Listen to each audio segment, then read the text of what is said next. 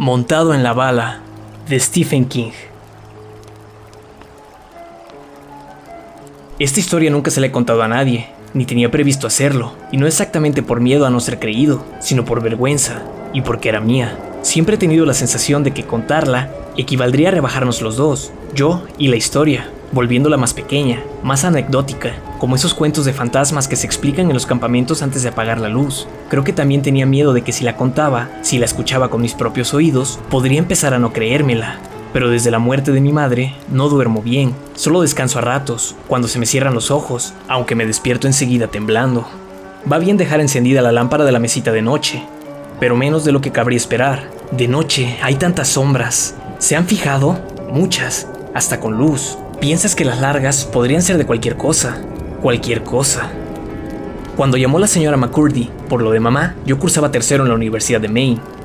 Mi padre había muerto siendo yo muy pequeño, demasiado para acordarme, y dada mi condición de hijo único, solo éramos dos contra el mundo, Alan y Jean Parker. La señora McCurdy, que vivía al lado, llamó al piso que compartíamos yo y otros tres estudiantes. Había encontrado el número en la placa magnética que tenía mamá en la puerta de la nevera. Ha tenido un derrame, dijo, con su acento del norte, arrastrando las palabras. Estaba en el restaurante, pero no salgas corriendo como si se te cayera el mundo encima, ¿eh? Que dice el médico que no es tan grave. Está despierta y habla. Ya, pero ¿dice algo que tenga sentido? Pregunté. Procuraba mantener un tono tranquilo, hasta irónico, pero el corazón me latía deprisa, y de repente parecía que hiciera demasiado calor en el salón. Me había quedado solo en el piso, era miércoles, y mis compañeros tenían clase todo el día. Sí, sí, lo primero que me ha dicho es que te llamase, pero sin asustarte. No me dirás que eso no tiene sentido, ¿verdad? Sí, claro, pero estaba asustado. ¿Qué remedio? ¿Cómo vas a reaccionar si te llaman para decirte que se han llevado a tu madre del trabajo en ambulancia?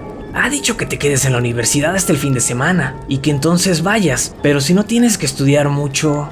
Sí, seguro que voy a quedarme aquí. Pensé. En este piso hecho caldo y con tufo a cerveza, teniendo a mi madre a casi 200 kilómetros, en un hospital y puede que hasta muriéndose. Tu mamá aún es joven, dijo la señora McCurdy. Lo que pasa es que en los últimos años ha engordado una barbaridad y ahora es hipertensa. Encima fuma. Tendrá que dejarlo. Dudé que lo hiciera, con o sin derrame, y tenía razón. Sin sus cigarros, mi madre no podía vivir. Agradecí la llamada a la señora McCurdy. Es lo primero que he hecho al llegar a casa, dijo. ¿Y qué? Alan, ¿cuándo piensas ir? ¿El sábado? Lo preguntó con cierta malicia, como si lo dudara. Al mirar por la ventana, vi una tarde de otoño perfecta, el típico cielo azul de Nueva Inglaterra, y debajo, los árboles perdiendo las hojas amarillas, en Mill Street. Después, consulté mi reloj, las 3 y 20. Había tomado el teléfono por los pelos, porque ya casi salía para asistir al seminario de filosofía de las 4. ¿Cómo que el sábado? Dije. Llegaré hoy por la noche. La señora McCurdy contestó con una risa seca y un poco cascada. Ya podía hablar de dejar el tabaco. Ya, que ella con sus Winston Qué buen chico. Primero irás al hospital, ¿no? Y luego a casa. Supongo, dije. Me pareció inútil contarle que a mi tartana se le había roto la transmisión y que en el futuro inmediato no se movería de la entrada. Haría autostop hasta Lewiston y luego, si no era demasiado tarde, a nuestra casita de Harlow. Si ya era muy de noche, echaría una cabezadita en alguna sala de espera del hospital. Eso o sentado y con la cabeza apoyada contra una máquina de Coca-Cola. Total, comprobaré que la llave esté debajo de la carretilla roja, dijo ella, ¿Sabes dónde digo, no? Sí, sí. Mi madre tenía una vieja carretilla roja al lado de la puerta del cobertizo trasero. En verano se llenaba de flores, no sé por qué, pero al acordarme de la carretilla, se me apareció en toda su realidad la noticia de la señora McCurdy. Mi madre estaba en el hospital, y por la noche estaría oscura la casita de Harlow, donde había transcurrido mi infancia. No habría nadie para encender las luces al ponerse el sol, aunque la señora McCurdy dijera que mamá aún era joven, para alguien de solo 21 años, 48, parece la senectud. Ten cuidado, Alan, no corras. Por supuesto que mi velocidad dependería de quien me recogiera. Personalmente, esperaba que fuera a toda pastilla. Nada me parecía demasiado rápido para llegar al Hospital Central de Maine, aunque, bueno, no tenía sentido preocupar a la señora McCurdy. No se preocupe.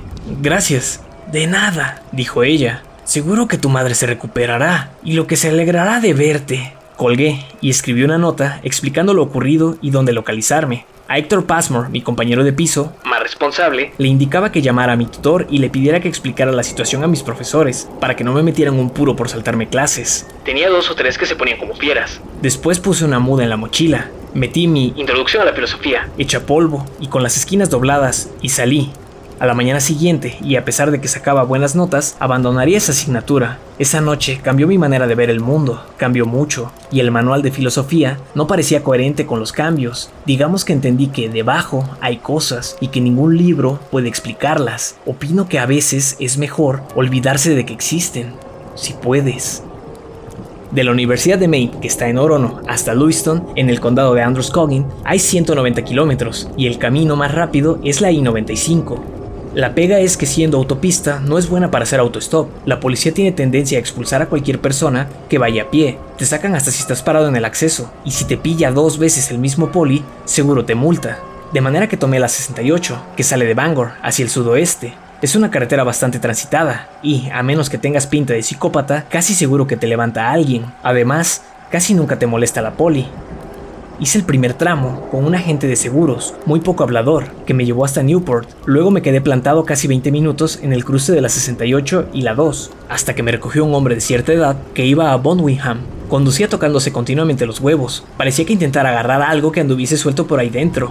Mi mujer siempre decía que con mi manía de tomar autoestopistas acabaría en la cuneta con una navaja en la espalda, dijo. Pero cada vez que veo a alguien en el arcén, me acuerdo de mi juventud. No hice yo dedo ni nada, era muy viajero. Fíjate cómo es el mundo. Ahora, ya hace cuatro años que está muerta y yo aquí con el mismo Dodge de siempre, la echo de menos una barbaridad. Se manoseó la entrepierna. ¿A dónde vas? Le dije que Lewiston. ¿Y el motivo? ¡Qué horror! Dijo él. Tu madre. Lo siento mucho. Su compasión era tan fuerte y espontánea que me provocó escorzor en los ojos. Pestañé para no llorar. No tenía ningunas ganas de sufrir un acceso de llanto en aquel coche viejo, que vibraba, daba leves bandazos y olía meado.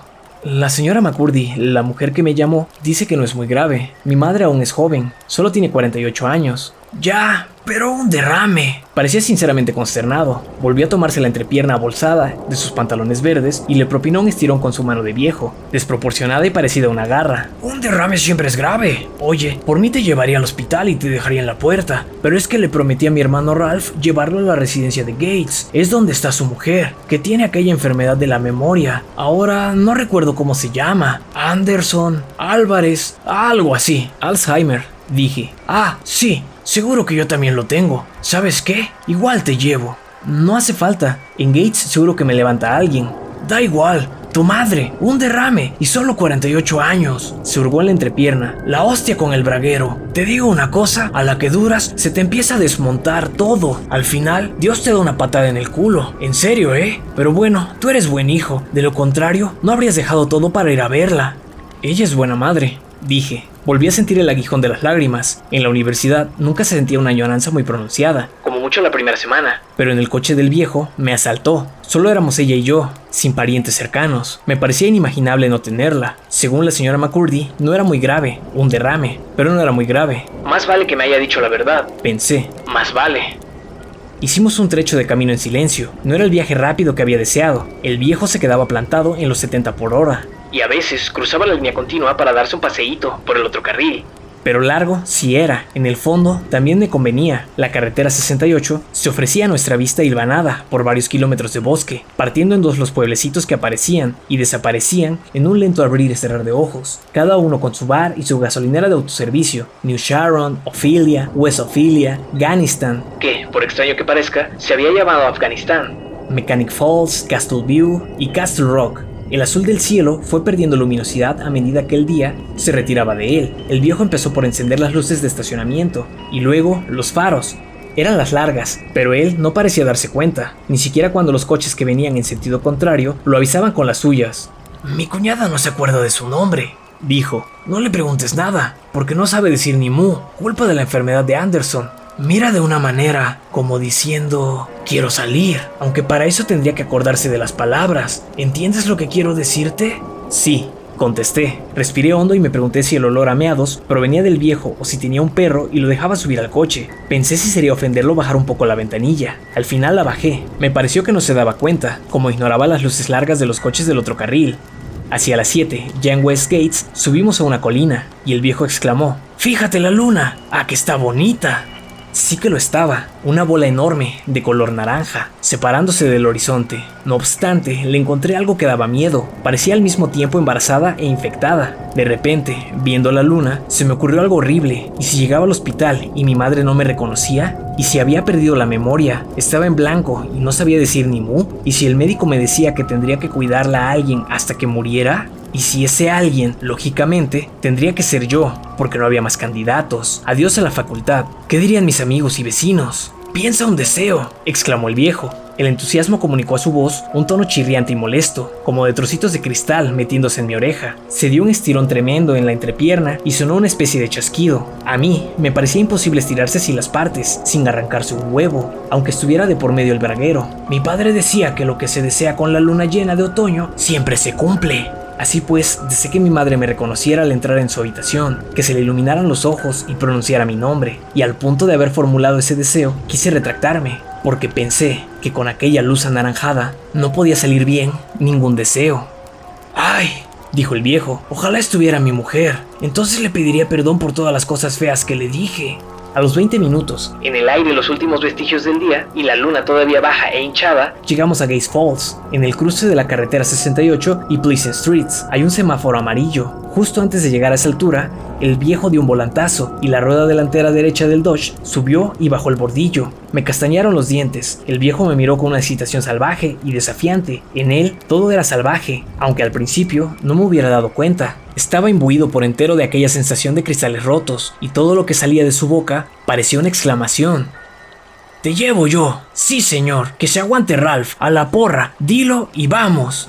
Yo quería reunirme con mi madre, pero la idea de otros treinta y pico kilómetros con olor a meado y coches haciendo luces no era muy placentera. Tampoco era agradable la imagen del viejo dando tumbos por cuatro carriles en Lisbon Street, pero el elemento principal era él. No soportaría 30 kilómetros más de estirones en la entrepierna y voz febril de cristales rotos. Oiga, dije, que no hace falta. Siga y ocúpese de su hermano. Abrí la puerta y sucedió lo que temía. El viejo alargó el brazo y me sujetó el mío con la mano nudosa de anciano. la que usaba para sobarse la entrepierna. Solo una palabra, insistió. Su voz sonó ronca, confidencial. Sus dedos se me hincaban en la carne justo debajo de la axila. Una palabra y te llevo hasta la puerta del hospital. En serio. Da igual que sea la primera vez que nos vemos. No importa. Te llevo directo. No hace falta. Repetí. Y de repente me entraron unas ganas locas de saltar del coche, aunque tuviese que dejar la camisa en manos del viejo. Parecía que se ahogara. Preví que al moverme aumentaría la presión de sus dedos y que hasta podía sujetarme por la nuca. Pero no, sus dedos se distinguieron y, al sacar yo la pierna, resbalaron de mi cuerpo. Entonces, como es habitual después de los momentos de pánico irracional, me extrañó haber tenido tanto miedo. ¿Por qué? Solo era una forma de vida, basada en el carbono, en un ecosistema Dodge igual de viejo que ella y con olor a orina. Decepcionado por haber rechazado su ofrecimiento, un viejo cualquiera, perpetuantemente incómodo con su braguero, ¿por qué me había asustado tanto? Gracias por traerme y por el ofrecimiento, dije. Pero si voy por ahí, señalé Pleasant Street, me levantarán enseguida. Primero no dijo nada, luego suspiró y asintió con la cabeza. Sí, mejor por ahí, dijo, sin entrar, que en el pueblo no te recoge nadie. Nadie quiere frenar y que los de atrás le toquen la bocina. Tenía razón, era inútil hacer autostop dentro de una población, aunque fuera una pequeña como Gates Falls. Supongo que era verdad lo de que había viajado mucho a dedo. Pero ¿estás seguro? Ya sabes lo que dicen del pájaro en mano. Volví a titubear. En lo del pájaro, también tenía razón. A menos de 2 kilómetros del semáforo, Pleasant Street se convertía en Rich Road. Recorría 80 kilómetros de bosque y se juntaba con la carretera 196 en las afueras de Lewiston. Casi era de noche, lo cual, de cara al autostop, siempre es una desventaja, porque cuando te ilumina un par de faros en una carretera rural, siempre pareces un fugitivo del reformatorio de Windham, aunque vayas peinado y con la camisa metida en los pantalones. Pero no, no quería seguir con aquel viejo, incluso fuera del coche, y a salvo le encontraba algo inquietante. Quizás solo fueron los signos de exclamación que parecían enmarcar todas sus palabras. Además, siempre he tenido suerte haciendo autostop. Seguro, dije, y gracias otra vez. Encantado, hombre, encantado. Mi mujer... Cayó y vi que le afloraban lágrimas en los ojos. Volví a darle las gracias y cerré la puerta antes de que tuviera tiempo de añadir nada. Crucé la calle a paso rápido, con el semáforo proyectando mi sombra intermitentemente. Al llegar a la otra banqueta, miré hacia atrás. El Dodge seguía aparcado delante de Frank's Fountains and Fruits, a la luz del semáforo. Y de la farola que había a unos 7 metros del coche, Vi al viejo derrumbado en el volante. Temí que estuviese muerto, que lo hubiese matado yo con mi negativa a dejarme llevar. Entonces apareció otro coche en la esquina y el conductor hizo luces al Dodge. Esta vez el viejo puso las cortas, así supe que seguía con vida, y condujo el Dodge lentamente hasta doblar la esquina. Cuando se hubo perdido de vista, miré la luna. Empezaba a perder su hinchazón anaranjada, pero conservaba algo siniestro. Caí en la cuenta de que nunca había oído que se formaran deseos con la luna llena, con el lucero del alba sí, pero no con la luna. Entonces volví a tener ganas de retirar el mío. Con la noche casi cerrada y yo en el cruce, acudió a mi mente con toda naturalidad la historia de la pata de mono. Abandoné Pleasant Street enseñando el pulgar a los coches que pasaban, pero ni siquiera reducían la velocidad. Al principio, la carretera tenía tiendas y casas a ambos lados, hasta que la banqueta se interrumpió y volvieron a cerrarse los árboles en silenciosa reconquista del territorio. Cada vez que se inundaba la calzada de luz, alargando mi sombra y alejándola de mí, me giraba, enseñaba el pulgar y adoptaba una sonrisa, esperando que infundiera confianza, e invariablemente el coche pasaba sin aminorar la velocidad. Una vez alguien me gritó, menos mono y más trabajar y oí risas. A mí, la oscuridad no me da miedo. O no me lo daba. Pero empecé a temer que hubiera sido un error no aceptar la oferta del viejo de llevarme directamente al hospital. Antes de emprender mi camino, podría haber confeccionado un letrero de Tengo enferma a mi madre. Pero dudé que hubiese servido de algo. El letrero, un letrero, puede hacerlo cualquier psicópata. Seguí caminando por el arcén, levantando grava con los tenis y escuchando los ruidos de la noche.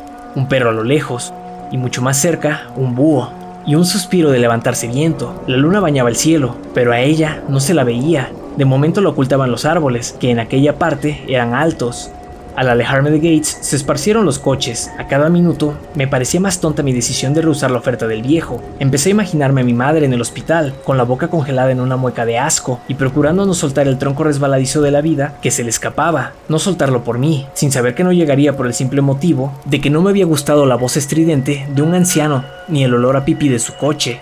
Ascendí por una colina bastante empinada y volvió a iluminarme la luna. A mi derecha ya no había árboles, sino un pequeño cementerio rural. Las lápidas reflejaban la pálida luz. Una de ellas tenía al lado algo pequeño y negro que me miraba desde el suelo. Me acerqué por curiosidad y la cosa negra, al moverse, se convirtió en una marmota. Se escabilló entre la hierba alta, no sin dirigirme una breve mirada de reproche con sus ojos rojos.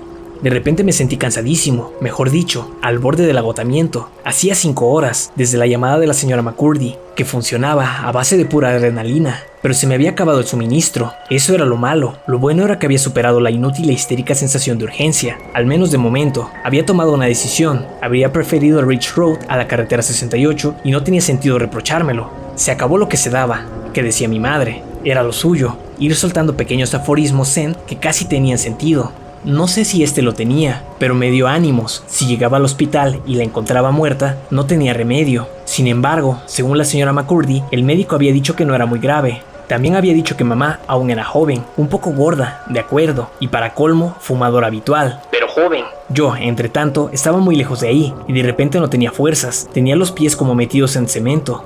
El cementerio estaba rodeado por un murete de piedra, con una brecha de donde salían dos rodadas. Me senté en el murete, con los pies en uno de los surcos. Desde ahí se veía un buen trecho de Rich Road en ambas direcciones. Cuando viera faros viniendo del oeste, es decir, yendo hacia Lewiston, podría volver al arcén y enseñar el pulgar. Mientras tanto, me quedaría sentado con la mochila en las rodillas a la espera de que mis piernas recuperaran fuerza. La hierba desprendía una neblina baja y casi transparente que brillaba. Una brisa naciente hacía susurrar los árboles que rodeaban el cementerio por tres lados. Detrás del cementerio se oía ruido del agua y de vez en cuando una rana. Era un lugar de extraña belleza, de efectos relajantes, como una estampa de un libro de poesía romántica. Miré a ambos lados de la carretera. Nada, ni un resplandor en el horizonte. Dejé la mochila en el suelo, me levanté y entré en el cementerio. La niebla se movía perezosamente alrededor de mis pies. Las lápidas del fondo eran viejas y había bastantes caídas. Las de delante eran mucho más nuevas. Me incliné apoyando las manos en las rodillas para examinar una que estaba rodeada de flores casi frescas. La luz de la luna facilitaba la lectura del nombre, George Stubb. Debajo figuraban las fechas que enmarcaban el breve periodo de vida de George Stubb. 19 de enero de 1977, 12 de octubre de 1998 era la explicación de que las flores aún no se hubiesen marchitado. El 12 de octubre había sido anteayer, y desde 1998 solo habían pasado dos años. Los amigos y parientes de George habían pasado a presentarle sus respetos. Debajo del nombre y la fecha había algo más, una inscripción corta. Me agaché para leerla y retrocedí tropezando, muerto de miedo y con la súbita conciencia de estar solo en un cementerio a la luz de la luna. La inscripción anunciaba Se acabó lo que se daba. Mi madre estaba muerta, quizá hubiera muerto en ese mismo minuto, y algo me enviaba un mensaje, algo con un sentido del humor francamente de mal gusto. Seguí retrocediendo a paso lento en dirección a la carretera, atento al viento en los árboles, al agua y las ranas, e imbuido de un miedo repentino a oír algo más, un ruido de tierra removida, de raíces rotas y de algo no del todo muerto emergiendo, intentando tomar a tientas mis tenis. Se me enredaron los pies y caí, golpeándome el codo con una lápida y casi rozándola con la nuca. Aterricé en la hierba y vi la luna, que acababa de salir de los árboles. Ahora, en vez de naranja, estaba blanca y brillaba como un hueso pulido. La caída no acentuó mi pánico, sino que me despejó la cabeza. No sabía qué había visto, pero no podía ser lo que creía. Cosas así eran propias del cine de John Carpenter y Wes Craven, no de la vida real. Sí, claro. Me susurró una voz en la cabeza. Ahora sales y podrás seguir creyéndotelo. Podrás creértelo toda la vida. Y una mierda, dije, levantándome. Tenía mojado el fondillo de los pantalones, me lo separé de la piel, volví a la lápida que marcaba el último lugar de descanso de George Stubb. No fue fácil, pero tampoco tan difícil como esperaba. El viento siseaba entre los árboles, soplaba cada vez con más fuerza, señal de que cambiaba el tiempo. Me rodeaba un baile de vagas sombras. El cimbrero de las ranas hacía crujir el fondo del bosque. Me incliné hacia la lápida y leí. George Stubb, 19 de enero de 1977, 12 de octubre de 1998. Se apagó cuando empezaba. Permanecí inclinado y con las manos encima de las rodillas, sin darme cuenta de lo deprisa que me latía el corazón hasta que empezó a calmarse. No era nada, una simple coincidencia inoportuna. Era normal que me hubiera equivocado a leer. Hasta descansando y tranquilo, podría haber leído mal, porque ya se sabe que la luz de la luna engaña mucho. Caso cerrado. Pero no, porque tenía claro que había leído. Se acabó lo que se daba. Mi madre había muerto. Y una mierda, repetí, dando media vuelta. Al hacerlo, vi que la niebla, que se enroscaba a mis tobillos, había empezado a iluminarse. Oí el murmullo de un motor acercándose. Venía un coche. Me di prisa en volver al otro lado de la brecha del murete, recogiendo mi mochila. Los faros del coche que se acercaban estaban a media colina. Saqué el pulgar justo cuando me enfocaban, deslumbrándome un poco. Antes de que empezara a frenar, ya supe que pararía. Es curioso, pero a veces lo sabes. Que se lo pregunten a cualquiera que haya hecho mucho autostop. El coche pasó de largo con las luces de freno encendidas y paró bruscamente en el arcén, cerca del final del murete de piedra que separaba el cementerio de Ridge Road. Corrí con la mochila rebotándome en la rodilla. Era un Mustang, uno de esos tan elegantes de finales de los 60 y principios de los 70. El motor hacía tanto ruido que quizá el silenciador no pasara a la siguiente inspección técnica. Pero no era problema mío. Abrí la puerta y subí. Al ponerme la mochila entre los pies, noté un olor que me sonaba de algo, un poco molesto.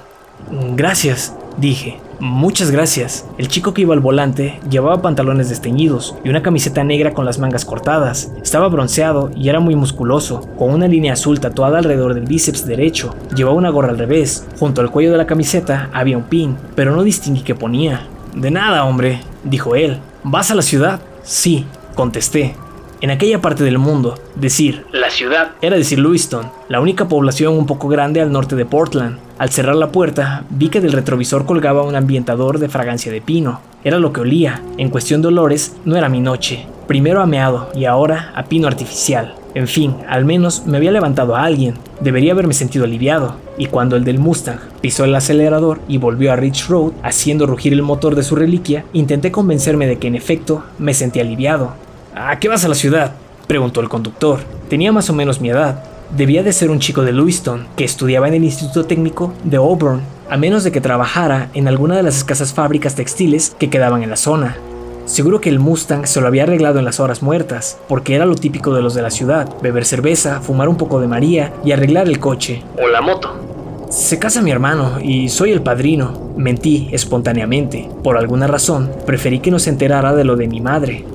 Pasaba algo raro, no sabía qué, ni si tenía sentido pensarlo, pero estaba seguro. Mañana ensayamos la boda y por la noche es la despedida de soltero. ¿Sí? ¿En serio? Me miró con los ojos muy abiertos, volviendo hacia mí una cara agraciada, de labios carnosos que sonrían un poco y mirada incrédula. Sí, confirmé. Tenía miedo. De repente, porque sí, volví a tener miedo. Pasaba algo raro. Quizá desde que me había animado el viejo del Dodge a pedirle un deseo a una luna infectada en vez de una estrella o desde el momento en que tomé el teléfono y oí decir a la señora McCurdy que tenía malas noticias. Ah, pues muy bien, dijo el chico de la gorra al revés. Un hermano que se casa. Muy bien, hombre. ¿Cómo te llamas? Sentí auténtico pavor. Todo era raro, absolutamente todo, sin saber yo por qué, ni cómo había ocurrido tan deprisa. Algo, sin embargo, sí sabía, que tenía tan pocas ganas de que supiera mi nombre, el del Mustang, como de contarle lo que haría en Lewiston. Y eso que a Lewiston no llegaría. De repente estuve seguro de que no volvería a ver Lewiston. Fue como adivinar que pararía el coche. Y luego el olor, sobre el olor también, estaba seguro de algo. No procedía del ambientador, sino de...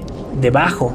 Héctor, dije, dando el nombre de mi compañero de piso. Héctor Passmore. Mi boca seca lo pronunció con fluidez y calma. Mejor. Dentro de mí, algo insistía en que no dejara traslucir mi sensación de que pasaba algo raro. Era mi única oportunidad. Él se giró un poco hacia mí y tuve ocasión de leer el pin. He montado en la bala de Trill Village, Laconia. Lo conocía, era un parque de atracciones, hasta había estado una vez. También me fijé en una línea gruesa de color negro que le rodeaba el cuello, igual que el tatuaje del brazo, con la diferencia de que la raya del cuello no era ningún tatuaje, estaba cruzada por varias decenas de pequeñas marcas verticales. Eran los puntos que le habían dejado al volverle a coser la cabeza. Encantado, Héctor, dijo. Yo me llamo George Stuff. Tuve la sensación de que la mano me flotaba como en un sueño. Recé porque lo fuera, pero no. Tenía toda la nitidez de la realidad. El olor de encima era pino, el de debajo correspondía a algún producto químico, seguramente formol. Iba en coche, con un muerto. El Mustang se comía Rich Road a 100 por hora, persiguiendo sus luces largas bajo el fulgor de una luna lustrosa como un pin.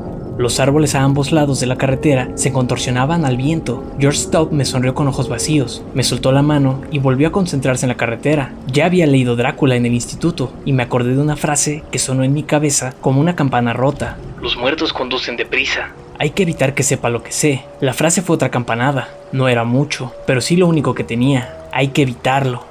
Pensé dónde estaría aquel viejo, en casa de su hermano, tranquilamente, o era uno de ellos. Nos seguía a pocos metros con su viejo Dodge, encogido al volante y estirándose el braguero. ¿También estaba muerto? Probablemente no. Según Bram Stoker, los muertos conducen deprisa, pero el viejo no había pasado de 70 por hora. Sentí en la garganta el hervor de una risa demente, y la contuve. Si me veía reír, lo sabría. Y había que evitar que lo supiera, porque era mi única esperanza. Las bodas son lo mejor que hay, dijo él. Sí, contesté. Tendría que hacerlo todo el mundo al menos dos veces. Mis manos estaban una encima de la otra, muy apretadas. Noté las uñas de una hincándose en los nudillos de la otra, pero era una sensación lejana, noticias de otro país. Lo esencial era evitar que él se enterara. Estábamos rodeados de bosque, y la única fuente de luz era el óseo resplandor de una luna sin corazón. No podía permitir que supiese que yo sabía que estaba muerto, porque no era un simple e inofensivo fantasma, no, los fantasmas solo se ven, pero para recoger a alguien en la carretera hay que ser otra cosa. ¿De qué clase de ser se trataba? ¿Un zombie? ¿Un demonio? ¿Un vampiro? ¿Ninguna de las tres cosas? George Stop rió. Dos veces, toda mi familia. Vamos. Y la mía, dije. Mi voz sonó tranquila, como la de un simple autoestopista de charla con el conductor para retribuirle el favor. La verdad es que los entierros son lo mejor que hay. Las bodas, me corrigió él.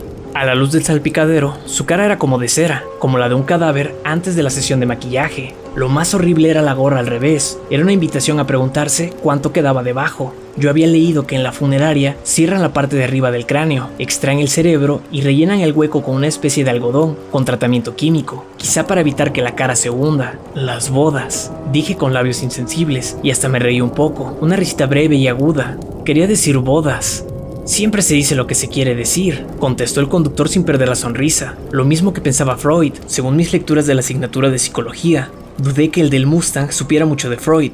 Los expertos de Freud no llevan camisetas sin mangas, ni gorras al revés, pero le bastaba con lo que sabía. Yo había dicho entierro. Cielo santo, había dicho entierro. Entonces me di cuenta de que jugaba conmigo. Yo quería ocultarle que sabía que estaba muerto. Él quería ocultarme que sabía que yo sabía que estaba muerto. Por lo tanto, había que ocultarle que yo sabía que él sabía que... El mundo empezó a oscilar ante mis ojos. Enseguida se pondría a girar, a girar cada vez más deprisa. Y lo perdería. Cerré los ojos. En la retina se me había grabado la forma de la luna, que se volvía verde. ¿Te encuentras mal? preguntó él. Su tono de preocupación era espeluznante. No, Contesté abriendo los ojos. Todo había recuperado su estabilidad. El dolor que sentía en el dorso de la mano, donde se me las uñas, era intenso y real, como el olor. No solo ambientador de pino, ni algo químico. También olía a tierra. ¿Seguro? insistió él. Es que estoy un poco cansado. Llevo muchas horas de autostop y a veces me marea tanto coche. De repente tuve una inspiración. Oye, ¿sabes qué? Que mejor me bajo. Con un poco de aire fresco se me pasará el mareo. Pasará otro coche y... Sería incapaz, dijo él. ¿Dejarte ahí fuera? Ni hablar. El próximo coche podría tardar una hora y no es seguro que parase. Tengo que cuidarte. ¿Cómo dice la canción? Llévame a tiempo a la iglesia. ¿No? Nada. Que no te dejo bajar. Abre un poco la ventanilla. Ya sé que aquí dentro no huele precisamente a rosas. Colgué el ambientador, pero estos trastos no chutan. Claro que hay olores que cuestan más de quitar. Quise tomar la manivela de la ventanilla y darle una vuelta para que entrase aire fresco, pero los músculos del brazo estaban inertes. No tuve más remedio que quedarme en la misma postura, con las manos juntas y clavándome las uñas. Una parte de los músculos se negaba a funcionar y otra a detenerse. ¡Qué ironía!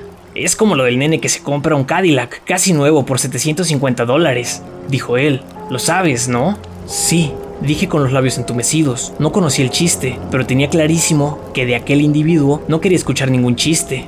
Es muy conocido. La carretera, delante, daba saltos como en las viejas películas en blanco y negro. Joder, sí es conocido. Resulta que buscaba un coche y ve un Cadillac casi nuevo en un jardín. Te digo que ya y en la ventanilla hay un letrero que pone En venta, de particular a particular. Llevaba un cigarrillo encajado en la oreja, lo tomó y con el movimiento se levantó un poco la camiseta. Vi otra raya negra con marcas, luego se inclinó hacia el tablero de mandos para apretar el encendedor y la camiseta volvió a su sitio. Sabe que no tiene para un Cadillac, que no le llega ni de lejos, pero tiene curiosidad, ¿vale? Total, que va a ver al de la casa y le dice, ¿cuánto cuesta un coche así? Entonces va el dueño, cierra la manguera que tiene en la mano, porque estaba lavando el coche, ¿vale? Y dice, mira chaval, hoy es tu día de suerte, 750 dólares y te lo llevas. El encendedor saltó, Stop lo trajo y presionó la espiral contra la punta del cigarrillo, luego dio una calada, luego dio una calada y vi que le salían hilillos de humo entre los puntos que cerraban la incisión del cuello. El nene mira por la ventana y ve que el cuenta kilómetros solo marca 17.000. Entonces le dice al de la manguera, muy gracioso, como una mosquitera en un submarino.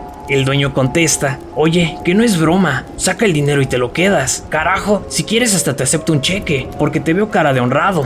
Y dice el nene, miré por la ventanilla, la verdad es que conocí el chiste, de haberlo oído años antes, seguramente en el instituto. En la versión que me habían contado, el coche era un Thunderbird, pero el resto era igual. El chico dice que solo tenga 17 años no quiere decir que sea idiota, un coche así no lo vende nadie por 750 billetes y menos con tan poco kilometraje. Entonces el dueño le dice que lo hace porque el coche huele mal y el olor no se puede quitar. Lo ha intentado de todas las maneras, en vano. Resulta que estaba de viaje de negocios y estuvo fuera muchos días, al menos un par de semanas, dijo el conductor. Sonreía como cuando cuentas un chiste para partirse de risa, y que al volver encontró el coche en el garage con su mujer dentro. Llevaba muerta casi tanto tiempo como él de viaje. No supo si se había suicidado o le había dado un infarto, pero estaba toda hinchada y el coche apestaba. Por eso tenía tantas ganas de venderlo. Se rió. ¡Qué puntazo, ¿no? ¿Y él no había llamado a casa? Era mi boca hablando sola. Mi cerebro estaba paralizado. ¿Se marcha dos semanas de viaje de negocios y no llama ni una vez para ver cómo está su mujer? La cuestión no es esa. La cuestión es que es una ganga. ¿Quién se resistiría? A las malas siempre se puede conducir con una ventanilla abierta, ¿no? Además, es una historia. Ficción. La he recordado por la peste que hay en este coche, que es un hecho real. Silencio. Y pensé. Ahora espera que yo diga algo, que corte con esto. Ganas tenía. Pero, ¿y luego? ¿Qué haría él? Se frotó con el pulgar el pin de la camiseta, donde ponía Yo he montado en la bala de Trill Village, Laconia. Tenía las uñas sucias de tierra. Es de donde vengo, dijo, de Trill Village. Trabajé para un tipo y me dio un pase para todo el día. Iba a venir mi novia, pero llamó diciendo que estaba enferma. A veces la regla le duele mucho y tiene unos mareos de la hostia. Lástima, pero es lo que pienso siempre. ¿Qué alternativa hay? ¿Que no le venga la regla? Malo para los dos. Soltó una especie de carcajada, más parecido a un ladrido. Total, que fui solo, no tenía sentido dejar el pase sin usar. ¿Tú has estado en Trill Village? Sí, contesté. Una vez, a los 12 años. ¿Y con quién ibas? Preguntó, porque supongo que no iría solo, teniendo 12 años. Eso no se lo había dicho, ¿verdad? No. Estaba jugando al gato y el ratón. Tuve la idea de abrir la puerta, lanzarme a la oscuridad y protegerme la cabeza con los brazos, pero sabía que él me retendría. Además, no podía levantar los brazos. Como máximo, podía seguir presionando las manos. No, Dije, fui con mi padre. Me llevó él. ¿Subiste a la bala? ¡Qué cabrona! Yo cuatro veces. Carajo, te quedas cabeza abajo. Me miró y profirió otra risa inexpresiva y perruna. En los ojos se le reflejaba la luz de la luna, convirtiéndolos en círculos blancos. Ojos de estatua. Y comprendí que estaba algo más que muerto. Estaba loco. ¿Subiste o no, Alan? Pensé que se equivocaba de nombre, que me llamaba Héctor, pero ¿de qué serviría? Ya se acercaba el final. Sí, susurré. Fuera estaba todo negro, menos la luna. Pasaban los árboles, contorsionándose como si bailaran. Debajo de nosotros se deslizaba la carretera a gran velocidad. El indicador de velocidad marcaba 130. Ya estábamos montados en la bala. Los muertos conducen deprisa. Sí, la bala. Sí que subimos. Mentira dijo él. Dio una calada al cigarrillo y volví a ver los hilillos de humo saliendo por la incisión cosida al cuello. Tú no subiste, y menos con tu padre. Te pusiste en la cola, pero ibas con tu madre. Había mucha cola, porque en la bala siempre hay un montón de gente esperando, y ella no quiso quedarse a pleno sol. Entonces, ya estaba gorda y le molestaba el calor. Tú la agobiaste todo el día. Venga a agobiarla, venga a agobiarla. Luego, fíjate qué risa, al llegar al principio de la cola, te rajaste. ¿A que sí, no? No respondí. Tenía la lengua pegada al paladar. Él movió la mano. De piel amarillenta y uñas sucias a la luz del salpicadero del Mustang. Y me tomó las mías. Con el contacto, se quedaron sin fuerza y se separaron como cuando un nudo se deshace por arte de magia al tocarlo con la varita del presdigitador. Tenía la piel fría y como de serpiente. ¿A que sí, eh? Sí, musité. Al acercarnos y ver lo alto que era y que arriba, donde daba vuelta, gritaban todos, me rajé. Ella me dio una bofetada y no me dirigió la palabra hasta llegar a casa. No subí a la bala. Al menos hasta ahora. Pues deberías, oye, porque es lo mejor. Es donde hay que subir, el resto no vale nada, al menos en Trill Village. Volviendo a casa paré a comprar unas cervezas en la tienda que hay en la frontera del estado. Pensaba pasar por casa de mi novia y darle un pin de broma. Se dio unos golpecitos en el pin de la camiseta, bajó la ventanilla y arrojó el cigarro al viento de la noche. Pero ya debes saber qué pasó. Naturalmente lo sabía, como si no fuera el típico cuento de fantasmas. Tuvo un accidente con el Mustang y la policía, al llegar, encontró el coche destrozado y a él muerto dentro. El cuerpo contra el volante y la cabeza en el asiento trasero, con la gorra al revés y los ojos vacíos mirando el techo fijamente. Desde entonces, cuando hay luna llena y sopla viento,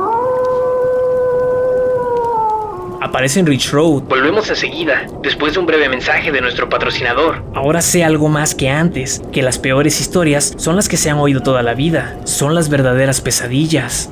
Los entierros son lo mejor que hay, dijo, y rió. Es lo que has dicho, ¿no? Ha sido una metedura de pata. Al, está clarísimo. La has metido hasta el fondo. Déjame salir, susurré. Por favor. Hombre, eso habría que hablarlo, dijo volviéndose hacia mí. ¿Sabes quién soy, Alan? Un fantasma dije. Hizo un ruido impaciente por la nariz y las comisuras de los labios le apuntaron hacia abajo a la luz del cuenta kilómetros. Vamos, amigo, que tan corto no eres. Fantasma es el puto Gasparín. Yo floto. ¿Ves que sea transparente? Levantó una mano y la abrió y cerró ante mí. Oí el crujido seco y sin lubricar de sus tendones. Entonces intenté decir algo. No recuerdo qué, pero no tiene importancia porque no me salió nada. Soy una especie de mensajero, dijo Stop, como decir, pero salido de la puta tumba. ¿Te gusta? La verdad es que salimos bastante a menudo, cuando se dan las circunstancias adecuadas. ¿Sabes qué pienso? Que el que manda, Dios o lo que sea, debe tener ganas de juerga. Siempre quiere comprobar si te quedas con lo que tienes o si puedes convencerte para que optes por lo de detrás de la cortina.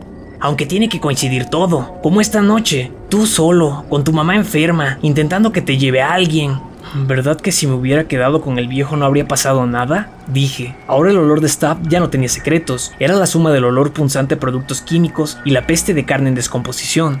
Me extrañó no haberlo comprendido desde el principio, haberlo confundido con otra cosa. No sé qué decirte, repuso Stop. Puede que el viejo que dices también estuviera muerto. Pensé en la voz estridente del anciano, como de cristales rotos, y en el chasquido de su braguero. No, no estaba muerto, y yo había cambiado el olor a pipí de su viejo Dodge por algo mucho peor. Pero bueno, no tenemos tiempo de comentarlo. Dentro de 8 kilómetros volvemos a ver casas, tres mías y estaremos en el municipio de Lewiston. O sea que tienes que decidir ahora. ¿Decidir qué? Aunque quería saberlo. ¿Quién sube a la bala y quién se queda abajo? ¿Tú o tu madre? Me miró con sus ojos de ahogado, ojos llenos de luna. Como sonreía más que antes, vi que le faltaban casi todos los dientes a causa del accidente. Dio unos golpecitos en el volante.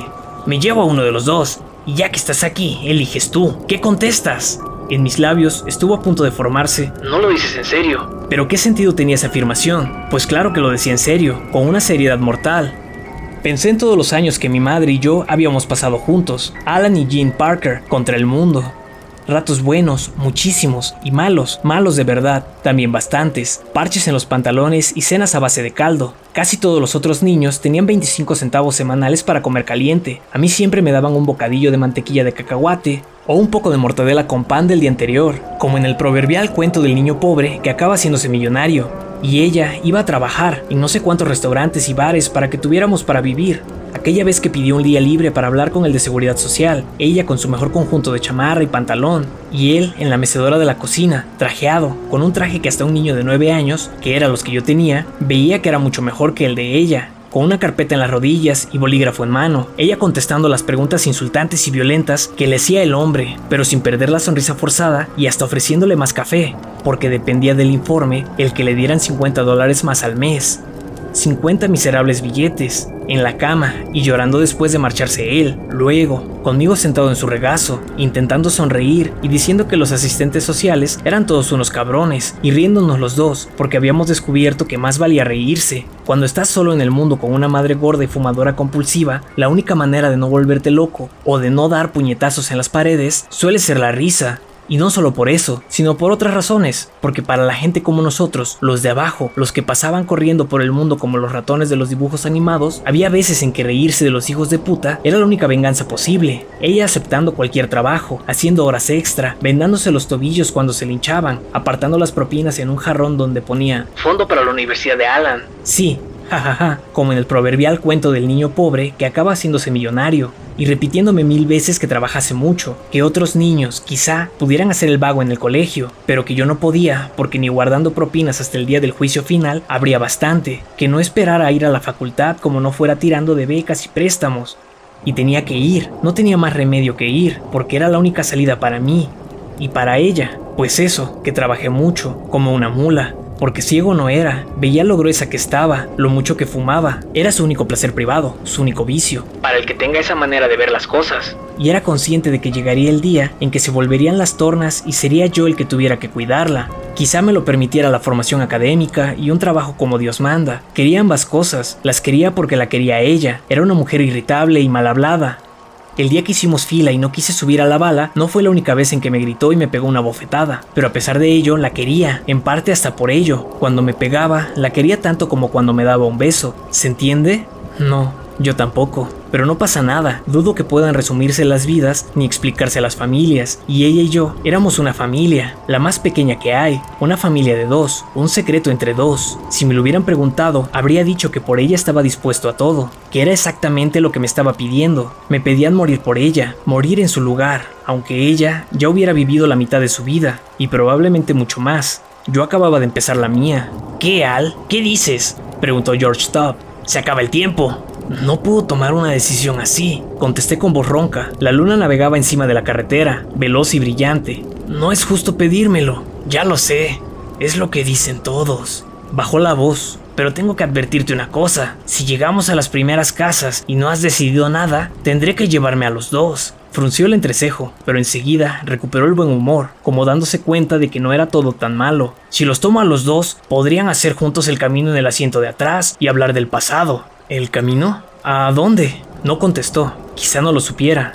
Pasaban los árboles, borrosos como tinta negra, corrían los faros y pasaba el asfalto. Yo tenía 21 años, no era virgen, pero solo me había acostado una vez con una chica, y como estaba borracho, casi no me había enterado de nada. Me apetecía ir a mil sitios. Los Ángeles, Tahití. Hacer mil cosas. Mi madre tenía 48 años. Eran muchos, carajo. Había sido una buena madre, me había cuidado y había trabajado como una burra. Pero, ¿acaso su vida la había elegido yo?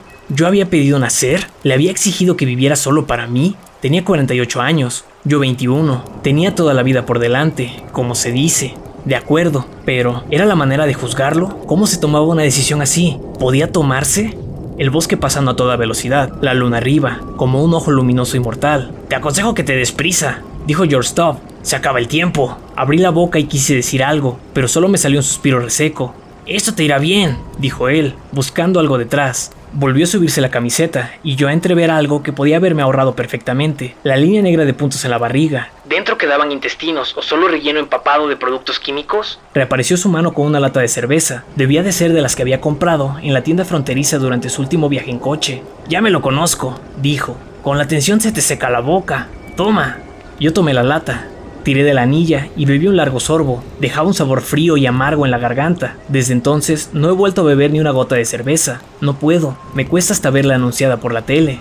Delante del coche, en la oscuridad, donde soplaba el viento, brilló una luz amarilla. Deprisa, Al, que esto hay que acelerarlo. Es la primera casa, encima de esta colina. Si quieres decirme algo, que sea ya. La luz desapareció y reapareció con algunas más. Eran ventanas. Detrás había gente normal, haciendo cosas normales. Ver la tele, dar comida al gato o jalársela en el cuarto de baño. ¿Por qué no?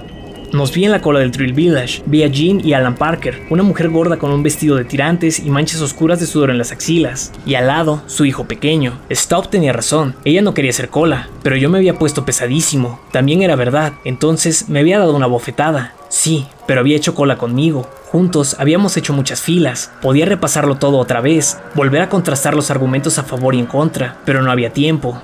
Llévatela a ella, dije, viendo correr hacia el Mustang las luces de la primera casa. Mi voz sonó ronca, brusca, estridente. Llévate a mi madre, no a mí. Tiré al suelo la lata de cerveza y me cubrí la cara con las manos. Entonces él me tocó, me tocó la camisa por delante, se entretuvo toqueteando y como en un fogonazo, entendí que había sido una prueba. No la había pasado, y ahora Stop me arrancaría el corazón directamente del pecho, como un jean maligno en un cuento cruel árabe. Luego apartó los dedos, como renunciando en el último momento, y su mano pasó de largo. Por un momento se me llenaron de tal modo la nariz y los pulmones de olor a muerto, que estuve seguro de estarlo yo. Entonces se oyó el clic de la puerta al abrirse, y entró un chorro de aire fresco, que barrió la peste a cadáver. Felices sueños, Al, me gruñó al oído antes de empujarme fuera. Salí disparado a la noche de octubre. Caí cerrando los ojos, levantando las manos y tensando el cuerpo contra un impacto que me rompería los huesos. Quizá grité, pero no me acuerdo bien. No se produjo ningún impacto, y después de una eternidad me di cuenta de que ya estaba en el suelo. Lo sentí debajo, entonces abrí los ojos, pero volví a cerrarlos enseguida con todas mis fuerzas. El brillo de la luna era cegador, me produjo una punzada de dolor en todo el cerebro, sin quedarse detrás de los ojos, que es donde suele doler después de haber mirado una luz intensa, sino yendo hasta el fondo, justo encima de la nuca. Noté que tenía frías y mojadas las piernas y el culo, pero me dio igual, estaba en el suelo, lo demás me era indiferente.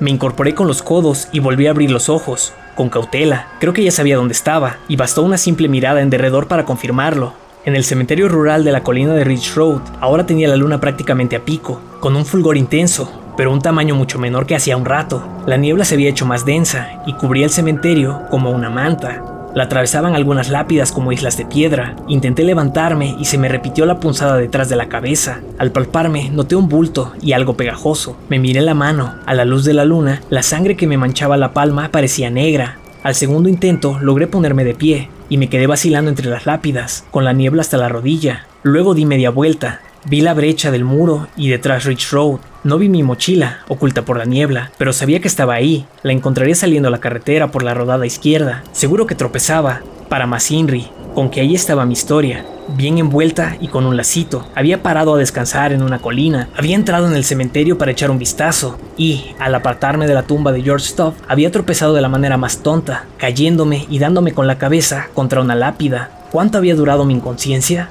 No dominaba la técnica de leer la hora exacta por la posición de la luna, pero menos de una hora no podía haber pasado, suficiente para haber soñado que iba en un coche con un muerto. ¿Cuál? ¿Cuál iba a ser? George Stubb, el nombre que había leído en la lápida justo antes de quedarme groggy. El típico final, ¿no? Qué pesadilla he tenido. Y si llegaba a Lewiston y encontraba muerta a mi madre, pues nada, lo achacaría a una simple corazonada nocturna. Se trataba de la típica anécdota para contar años después al final de una fiesta. La gente sentiría pensativamente, poniéndose muy seria, y algún atontado, con coderas en la americana, diría que en el cielo y en la tierra hay cosas que nuestra filosofía no puede explicar. Luego, luego nada, grazné. La parte superior de la niebla se movía a gran velocidad, como un espejo empañado. Esto no se lo cuento a nadie. ¿Qué va? Ni cuando me esté muriendo. No obstante, si de algo estaba seguro, era de que había ocurrido todo, tal como lo recordaba. George Stubb me había recogido con su Mustang, con la cabeza cosida al cuello y exigiéndome una elección. Y yo había elegido, viendo llegar las luces de la primera casa. Había cambiado mi vida por la de mi madre casi sin dudar. Lo comprensible del acto no me atenuaba mi sensación de culpa. Suerte que nadie se enteraría. Parecería una muerte natural. ¿Qué mierda? Lo sería. Yo no pensaba desmentirlo. Salí del cementerio por la rodada izquierda y al chocar con el pie en la mochila, la recogí y volví a ponérmela en la espalda. Justo entonces aparecieron unos faros al pie de la colina, como siguiendo un guion. Yo aventé el pulgar con la extraña seguridad de que era el viejo del Dodge. Sí, seguro que volvió a buscarme. Era el toque final que requería la historia para redondearse del todo. Pero no era el viejo, sino un granjero mascando tabaco en una camioneta Ford cargada con cestas de manzanas. Alguien perfectamente normal, ni viejo ni muerto. ¿A dónde vas? preguntó, y al saberlo, dijo, pues nos va bien a los dos. Menos de 40 minutos después, a las 9 y 20, frenó delante del hospital. Buena suerte, espero que tu madre se recupere. Gracias, dije, abriendo la puerta. Se nota que has estado nervioso, pero seguro que está bien. Una cosa, es mejor que te lo desinfectes. Señaló mis manos, las miré y vi varios arcos profundos y morados en cada dorso. Entonces me acordé del dolor de clavarme las uñas sin poder evitarlo, y me acordé de los ojos de Stop reflejando la luna como agua luminosa. ¿Subiste la bala? Me había preguntado. ¡Qué cabrona! Yo cuatro veces. Oye, dijo el conductor de la camioneta, ¿te encuentras bien? ¿Qué? Es que tiemblas. Estoy bien, dije. Gracias otra vez. Cerré la puerta del vehículo y enfilé el camino de entrada, ancho y con una hilera de sillas de ruedas que reflejaban la luz de la luna. Me dirigí al mostrador de información, recordándome que debía poner cara de sorpresa al enterarme de que mi madre había muerto. Si no me veían sorprenderme, les parecería raro, o lo atribuirían al shock, o a que no nos llevábamos bien, o... Tan enfrascado estaba en aquellos pensamientos que al principio no entendí las palabras de la mujer detrás del mostrador y tuve que pedirle que las repitiera. He dicho que está en la 487, pero aún no puede subir. Las visitas son a partir de las 9. Pero de repente se me iba la cabeza y me apoyé al borde del mostrador. El vestíbulo tenía fluorescentes. Con una luz tan fuerte y homogénea, se me veían mucho los cortes de las manos, ocho arquitos morados justo encima de los nudillos, como ocho sonrisas. Tenía razón el de la camioneta, había que desinfectarlos. La mujer del mostrador me miró pacientemente. La tarjeta que llevaba la identificaba como Yvonne Eder. Pero, ¿está bien? Miró el ordenador. Aquí sale una S, que quiere decir satisfactorio. Además, la cuarta planta es para casos normales. Si tu madre hubiera empeorado, la habrían llevado a la UCI, que está en la tercera. Seguro que mañana la encontrarás muy bien. Las visitas son a partir de... Es mi madre, dije. Vine en autostop de la Universidad de Maine solo para verla. ¿No puedo subir al menos unos minutos? A veces se hacen excepciones para los pacientes más cercanos, dijo ella, sonriéndome. Veré si puedo arreglarlo. Tomó el teléfono y pulsó unos botones. Debía de llamar a la enfermera del cuarto piso. Vi los siguientes dos minutos como si poseyera el don de la clarividencia, la de información. Yvonne, Preguntaría si podía subir el hijo de Jean Parker, la de la 487, solo para darle un beso y ánimos a su madre. Entonces la enfermera diría, ay, Dios mío, es que la señora Parker ha fallecido hace un cuarto de hora. Acabamos de enviarla al depósito y no hemos podido actualizar el ordenador. ¡Qué horror! La mujer del mostrador dijo, Muriel, soy Yvonne, aquí abajo hay un chico que se llama... Me miró arqueando las cejas y le di mi nombre. Alan Parker, es el hijo de Jean Parker, la de la 487. Pregunta si puede... Se interrumpió y escuchó. Seguro que la enfermera del cuarto piso le decía que Jean Parker había muerto. Vale, dijo Yvonne. Muy bien. Se quedó mirando al vacío. Luego sujetó el auricular con el hombro y me dijo, ha mandado a Ann Corrigan a ver cómo está. No tardará nada. Es interminable. Yvonne frunció el entrecejo. ¿Cómo? Nada. Dije yo. Es que se me ha hecho muy larga la noche y... Y tienes miedo por tu madre. Normal, me parece que eres muy buen hijo. Dejarlo todo y venir corriendo así. Intuí que el conocimiento de mi conversación con el joven conductor del Mustang habría cambiado drásticamente la opinión de Yvonne Eder sobre mí, pero claro, no lo sabía. Era un secretito que compartíamos George y yo.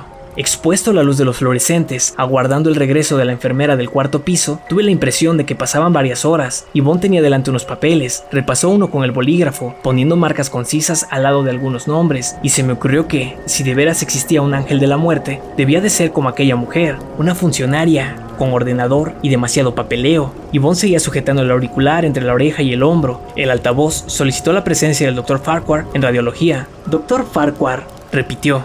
Mientras tanto, en la cuarta planta, la enfermera Ann Corrigan estaría mirando a mi madre, a quien habría encontrado muerta en la cama. Con los ojos abiertos, estaría aflojándose la horrorosa mueca de su boca, impresa por el derrame.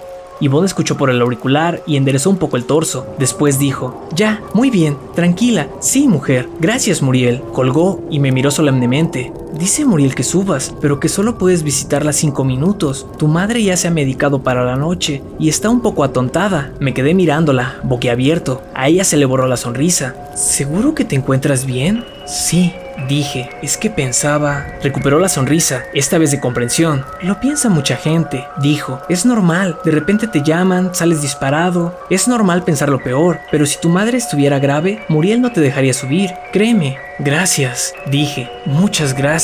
Di media vuelta, pero antes de alejarme, oí decir a Yvonne, una pregunta, ¿por qué llevas ese pin si vienes del norte, de la Universidad de Maine? ¿Thrill Village no está en New Hampshire? Me miré la camisa y vi el pin prendido en el bolsillo. Yo he montado en la bala de Thrill Village, Laconia. Recordé el miedo de que Stop me arrancase el corazón y comprendí, antes de arrojarme fuera, me había puesto el pin en la camisa. Era su manera de marcarme, de impedirme no creer en nuestro encuentro. Lo decían los cortes del dorso en mis manos y el pin de la camisa. Me había pedido que eligiera y yo había elegido. Entonces, ¿cómo podía estar viva mi madre? ¿Esto? Lo toqué con la yema del pulgar y hasta le saqué un poco de brillo. Es un amuleto. Era una mentira tan atroz que poseía cierto esplendor. Me lo dieron hace mucho tiempo, cuando estuve ahí con mi madre. Subimos a la bala. y Bon sonrió como si nunca hubiera oído nada tan tierno. Abrázala y dale un beso muy grande, dijo. Verte hará que duerma mejor que cualquier pastilla que puedan darle los médicos. Señaló, en una dirección. Los ascensores están detrás de esa esquina. Como ya había pasado el horario de visita, yo era el único que esperaba el ascensor. A la izquierda había un bote de basura. Al lado de la puerta del kiosco, que estaba cerrado y a oscuras, me quité el pin y lo tiré al bote. Luego me limpié las manos en el pantalón. Justo entonces se abrió la puerta de un ascensor. Entré y pulsé la cuarta. La cabina empezó a subir. Encima de la botonera había un cartel anunciando que la semana siguiente habría una campaña de donación de sangre. Al leerlo, tuve una idea, aunque más que una idea, fue una certeza. Mi madre se estaba muriendo. Justo ahora, yendo yo hacia su planta en aquel amplio y lento ascensor, habiendo elegido yo, me correspondía encontrarla, pura lógica. Se abrió la puerta del ascensor frente a otro cartel. En este había un dedo delante de unos labios, todo al estilo de dibujos animados, y debajo la advertencia. Nuestros pacientes agradecen su silencio. El ascensor daba un pasillo que se extendía en ambas direcciones. Las habitaciones con número impar estaban a la izquierda. Fue por donde enfilé, con la sensación de que a cada paso me pesaban más los tenis. Empecé a detenerme al llegar a la altura de los 470 y me quedé parado entre la 481 y 483. No podía. Del pelo me salía, en lentos chorritos, un sudor frío y pegajoso, como jarabe medio congelado. Tenía el estómago hecho una bola, como un puño en un guante de goma. No, no podía. Mejor dar media vuelta y huir como una gallina, un mierda, que es lo que era. Iría a Harlow en autostop y por la mañana llamaría a la señora McCurdy. Por la mañana sería todo más fácil de asumir. Empecé a volverme, pero de repente una enfermera asomó la cabeza en la habitación que había dos puertas, la de mi madre. ¿Señor Parker? Preguntó en voz baja. Hubo un momento enloquecido en que casi lo negué. Luego asentí entre, deprisa, que está a punto de irse. Eran las palabras que esperaba. Aún así me produjeron un calambre de miedo en todo el cuerpo, haciéndome flaquear las rodillas. La enfermera lo advirtió y acudió presurosa con un ruido de faldas y cara de susto. En el pin dorado que llevaba en el pecho ponía Aunt Corrigan. No, no, me refería al sedante. Está a punto de dormirse. Pero qué idiota soy. Ella está bien, señor Parker. Le he dado Ambien y ahora se dormirá. No irá a desmayarse usted. Me tomó del brazo.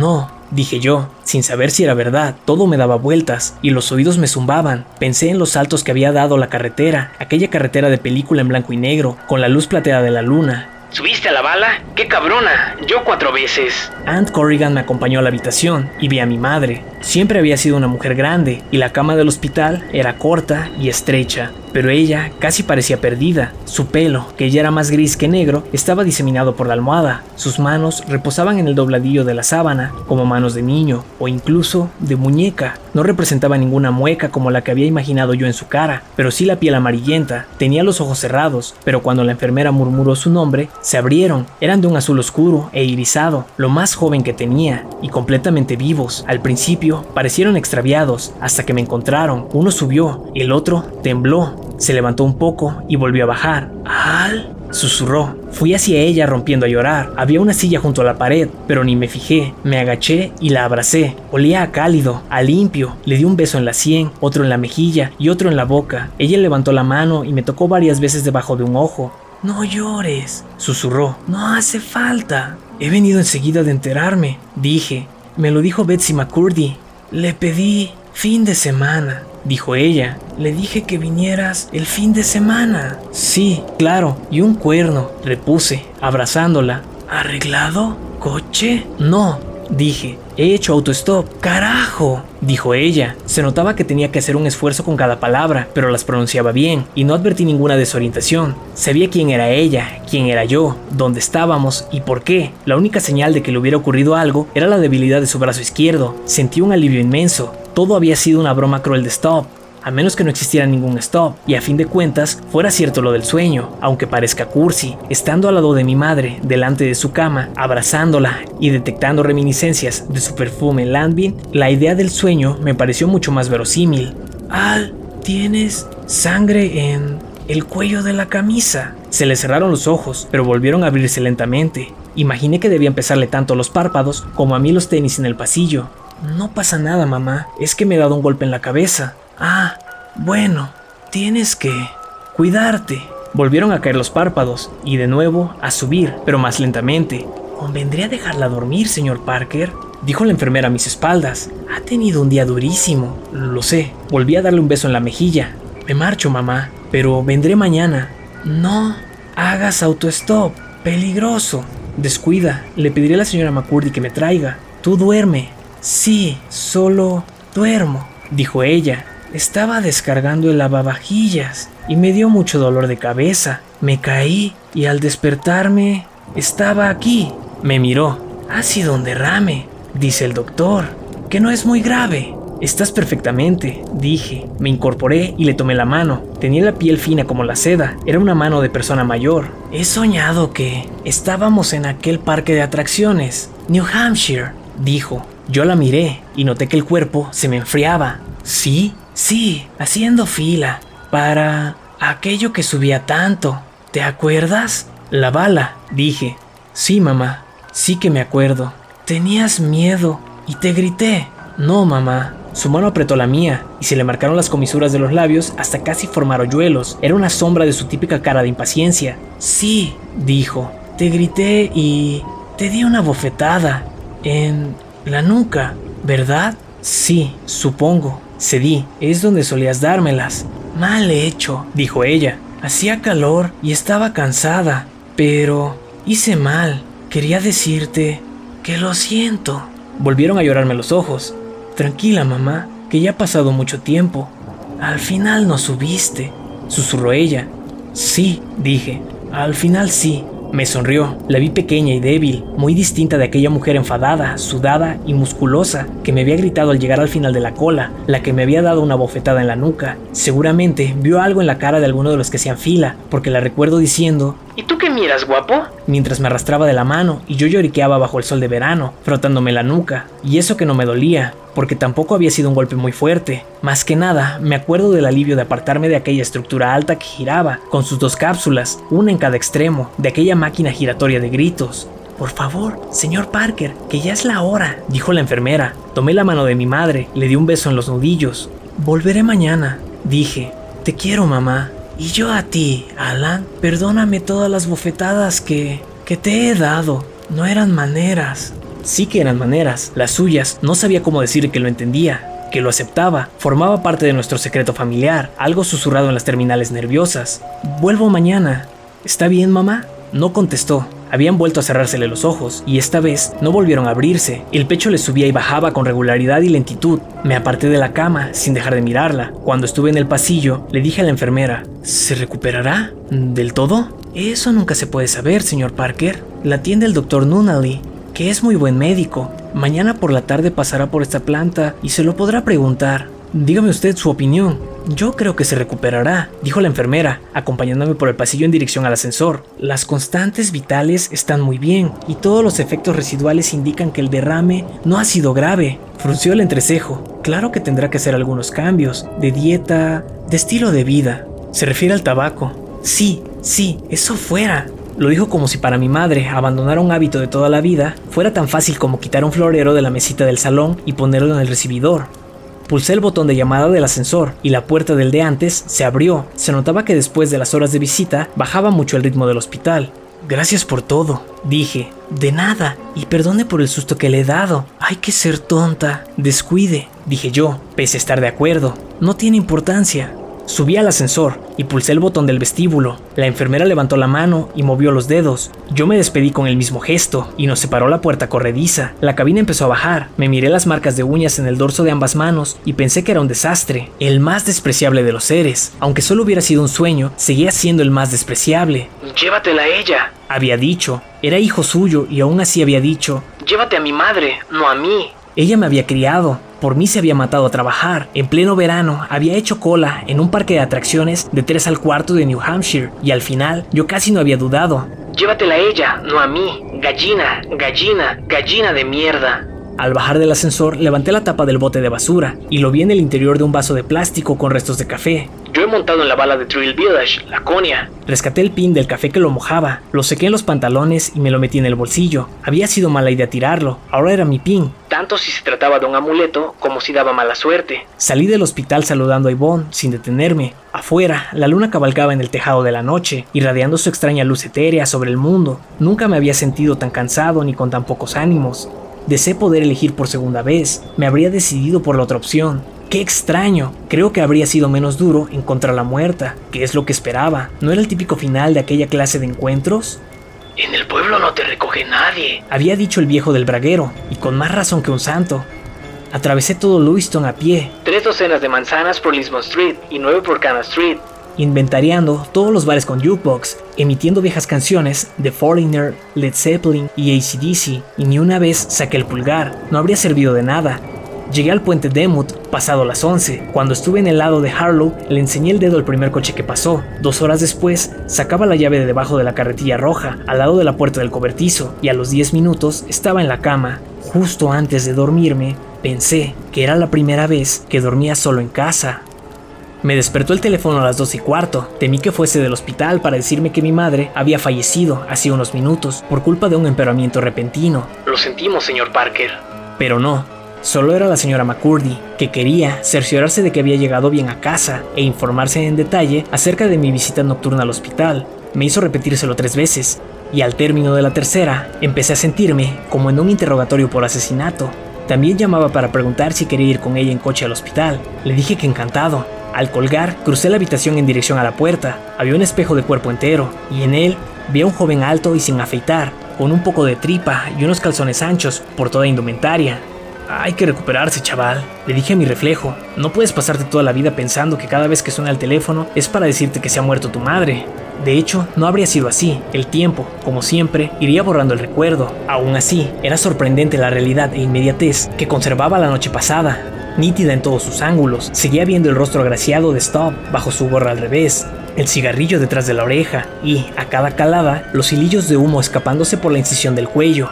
Seguía oyendo su voz, contando la anécdota del Cadillac a precio de ganga. El tiempo embotaría el filo y pondría romas las aristas, pero tardaría lo suyo. A fin de cuentas, conservaba el pin que estaba al lado de la puerta del lavabo, encima de la cómoda. Era mi souvenir. ¿O no vuelven con un recuerdo todos los protagonistas de cuentos de fantasmas? ¿Algo que demuestre la verdad de lo ocurrido?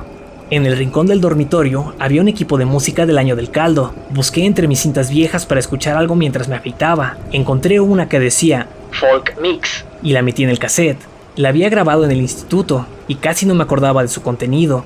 Bob Dylan cantaba la muerte solitaria de Hale Carroll y Tom Paxton a su amigo Trotamundos.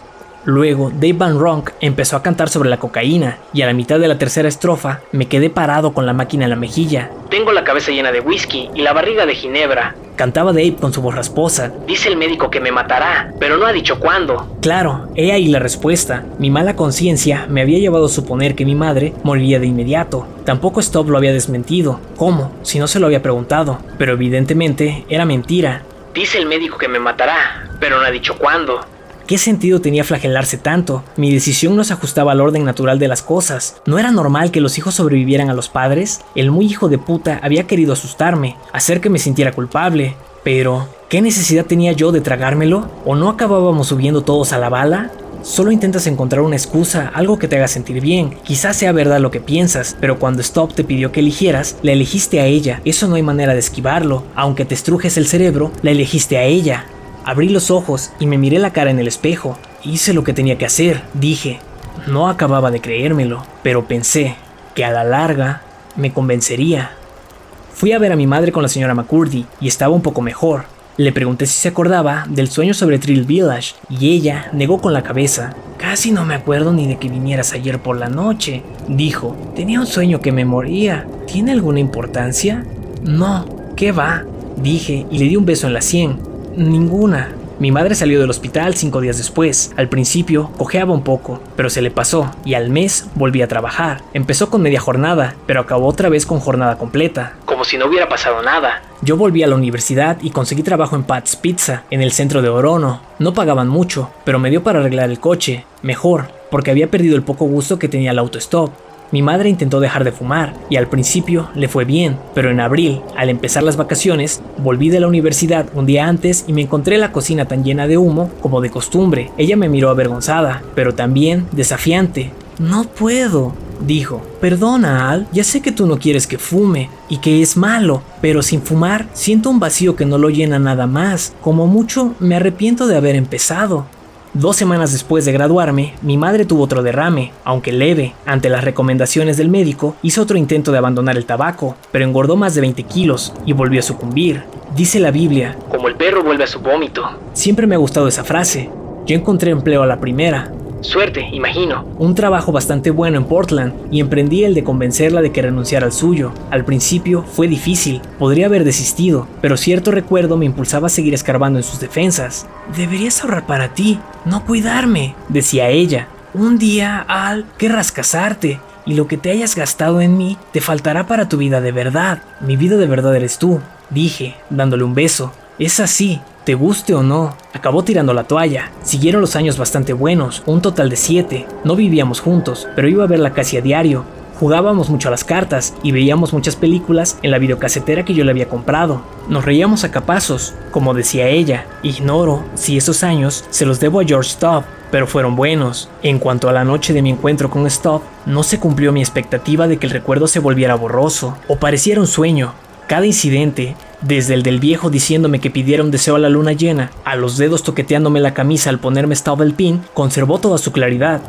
Y llegó el día en que ya no encontré el pin. Era consciente de habérmelo llevado al instalarme en mi pisito de Falmouth. Lo guardaba en el cajón superior de la mesita de noche, junto con un par de peines, mis dos juegos de gemelos y un pin político, De hacía muchos años. con un chiste sobre Bill Clinton y el sexo seguro. Pero el caso es que se perdió, y uno o dos días después, cuando sonó el teléfono, supe por qué lloraba la señora McCurdy. Era la mala noticia que nunca había dejado de esperar. Se acabó lo que se daba. Una vez terminado el funeral y el velatorio, cuando se marchó el último integrante de un desfile de dolientes que parecía interminable, regresé a la casita de Harlow, donde había vivido mi madre sus últimos años, fumando y comiendo donas con cobertura de azúcar. Hasta entonces habíamos sido Jean y Alan Parker contra el mundo. Ahora, solo quedaba yo. Revisé sus pertenencias, aparté los pocos documentos pendientes de algún trámite y llené varias cajas, poniendo a un lado de la habitación lo que quería quedarme y al otro lo que donaría a la beneficencia. Cuando ya faltaba poco para acabar, me arrodillé, miré debajo de su cama y encontré lo que había estado buscando sin acabar de reconocer que lo buscaba, un pil polvoriento donde ponía Yo he montado en la bala Trill Village, Laconia. lo tomé y apreté el puño. La aguja se me clavó en la carne, pero apreté más y me regodé amargamente en el dolor. Cuando volví a separar los dedos, los ojos se me habían llenado de lágrimas y se habían duplicado las palabras del pin, en una superposición de líneas borrosas. Era como mirar una película en tres dimensiones sin gafas apropiadas. ¿Ya estás contento? Pregunté a la silenciosa habitación. Ya basta. Como era de esperar, no hubo respuesta. No sé por qué te molestaste. ¿De qué mierda servía? Nada, ninguna respuesta. ¿Por qué iba a verla? Todo se reduce a hacer fila, hacer fila debajo de la luna y formular un deseo a su luz infectada. Haces fila y los oyes gritar, pagan para tener miedo, y la bala nunca decepciona. Cuando te toca, una de dos, o subes o sales corriendo. Yo creo que el resultado acaba siendo el mismo. Debería haber algo más, pero la verdad es que no. Se acabó lo que se daba. Toma tu pin y sal. Montado en la bala, de Stephen King.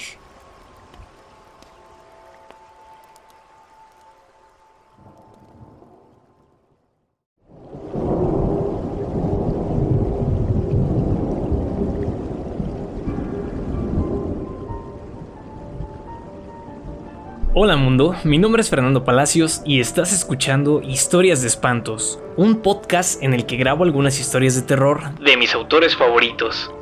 Espero que hayas disfrutado este episodio, y si es así, me ayudas mucho siguiendo, suscribiendo y compartiendo mi contenido para que pueda seguir contando historias aquí. Así que dale like, suscríbete y compártelo con las personas que pienses que podrán disfrutar de una historia de espantos. Puedes encontrarme en Instagram como arroba fer.mr.bons y ahí comentarme qué historia, cuento o relato de terror quieres escuchar. Y si te ha gustado mucho este episodio, puedes ayudarme en el link de Boy Me a Coffee que está en la descripción. Gracias y nos escuchamos en la siguiente historia de espantos.